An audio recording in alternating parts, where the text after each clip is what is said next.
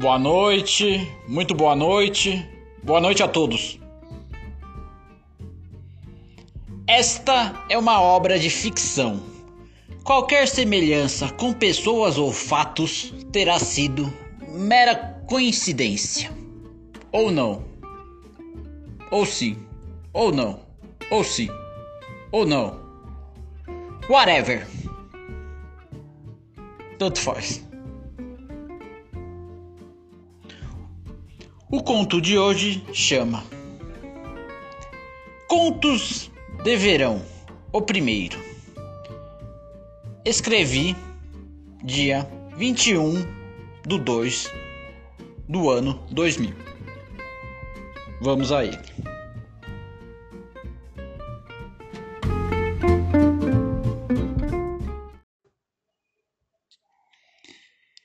Fim de ano e início da estação mais admirada por nós brasileiros.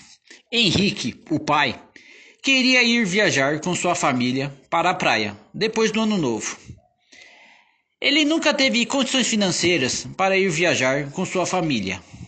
Aliás, Henrique só ia para lugares que não fosse gastar dinheiro com hospedagem, casa de parentes em geral.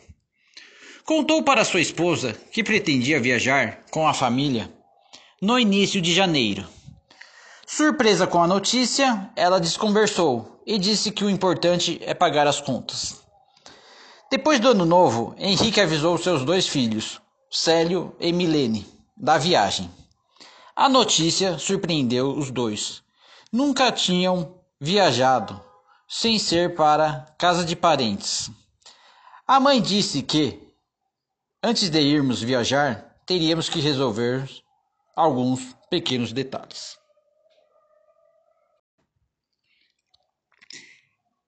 Era estes detalhes que preocupavam o Henrique. Quem daria comida para Julieta e para o Romeu, respectivamente a Cocker e o Jabuti? Julieta foi levada para um canil e lá ficou até os donos voltarem de férias. Quem ia aceitar o encosto?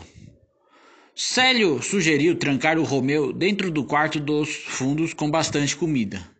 Sua mãe, Tatiane, disse que o jabuti ia ficar uns tempos com o jardineiro.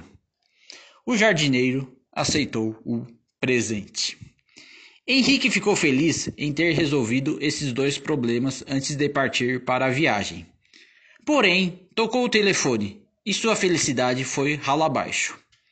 Era sua sogra, avisando que viria passar um tempo com eles porque tinha quebrado o fêmur.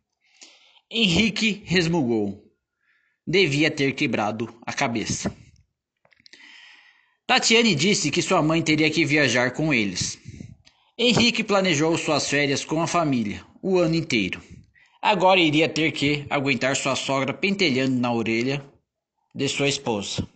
Coisas do tipo: Ele não te ama, ele não te merece.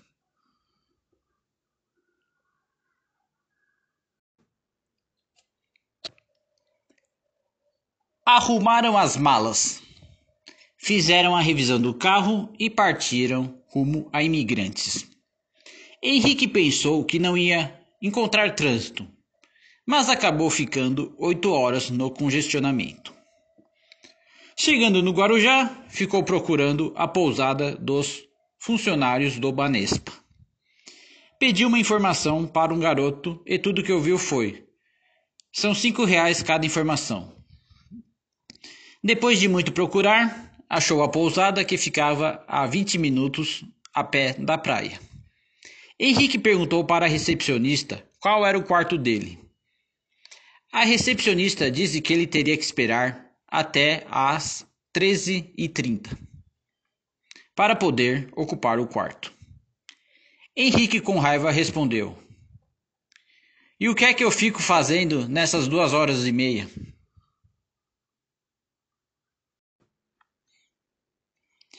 Henrique deixou Milene e Célio esperando próximo à recepção, para não perder novamente o quarto que tinha reservado. Tatiane resolveu deixar uns sanduíches de mortadela para seus dois filhos almoçarem. Henrique, a sogra e sua esposa foram almoçar no quilo que ficava próximo à praia. Henrique pegou 935 gramas de comida. Sua sogra, que tinha pego 620 gramas, resolveu colocar mais 315 gramas para ficar igual ao prato do marido de sua filha. Henrique sabia que ela não iria comer tudo aquilo e sentiu vontade de chorar de raiva. Mas resistiu, porque se chorasse, saberia que ela, a sogra, ficaria feliz. Enquanto isso, na fila da recepção, Célio e Milene se desdobravam para não perderem as malas. Os dois estavam com fome. Aqueles seis sanduíches de mortadela não foram o suficiente. Henrique falou para Tatiane: Viu só? Eu te disse que, que ela não ia comer tudo.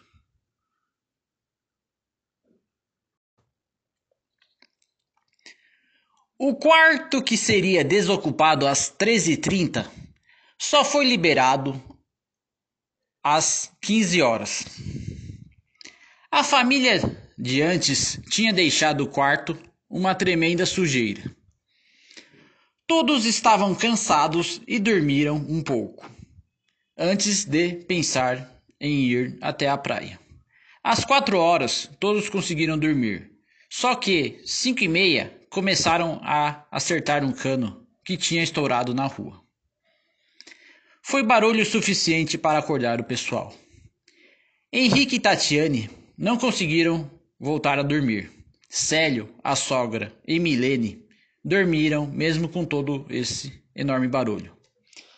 Sete horas tocou a sirene avisando que era a hora do lanche, jantar da noite.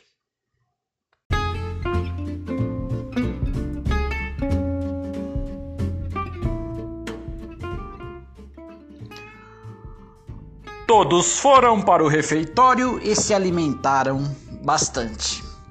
Quem mais se alimentou foi a Milene e o Célio. Eles passaram a tarde inteira com só três sanduíches de mortadela, cada um. Henrique, sua esposa e filhos foram andar na beira da praia de noite. Tatiane insistiu para que sua mãe fosse junto, mas ela preferiu ficar vendo a novela Torre de Babel. Eles voltaram da praia e Henrique, alegre, disse: Amanhã será um grande dia. A família toda na praia.